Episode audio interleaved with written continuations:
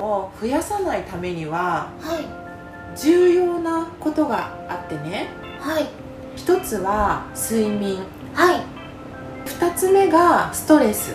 はいで三つ目が食事って言われているんだけどはい睡眠はどう、睡眠はですね、寝つきが悪いですねでもそうそうなんだなんですよなんか考えるのが好きで、うんうんうんなんかあれこれ妄想してるうちに寝れなくなっちゃったりとかして朝あー辛いみたいなのがあー多い逆にそれでで起きれないみたいなすそうですはあーそっかそっかなんか睡眠中にはね成長ホルモンっていうホルモンが分泌されるので、い、まあ、と睡眠の質っていうのは良くした方がいいかもねはういんあとストレスはどうストレスですかうーんまあちょくちょく運動して発散はしてるのでそんなにかなとは思うんですけど、うんうんうんうんうんうんまあまあ、す今の現代社会でなかなかストレスがないっていう人の方が少ないとは思うんだけど、はいまあ、ストレスがあまりかかりすぎるとね自律神経のバランスを崩してしまうので、はいそうするとホルモンバランスも崩れてきちゃうから、まあ、女性の場合はねどうしても生理とかそういうものに関わってくるので、うまくストレスと付き合うっていうのが快適にはい生活する上でポイントかなと思いますはいで次にね3つ目が食事なんですけどはい食事はどんなものを中心に食べてる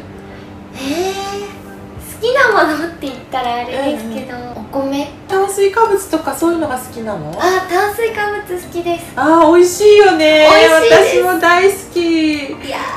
ね白白飯いいよねいいですねうん白米にラーメンパンとご飯みたいななんか一日の中であーこのローテーションで組み合わせねだったりとか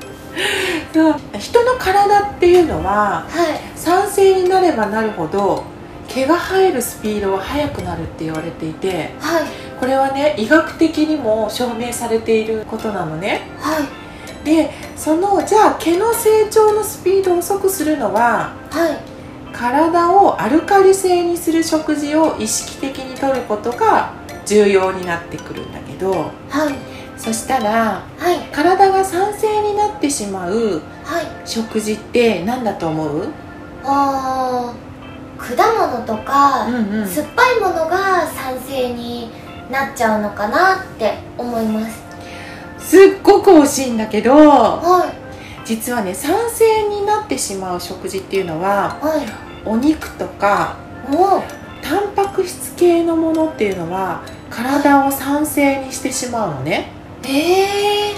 その酸性になった体を中和させてくれるのがはい柑橘系の果物とか酸っぱいもの、あうん、ではレモンとかあはい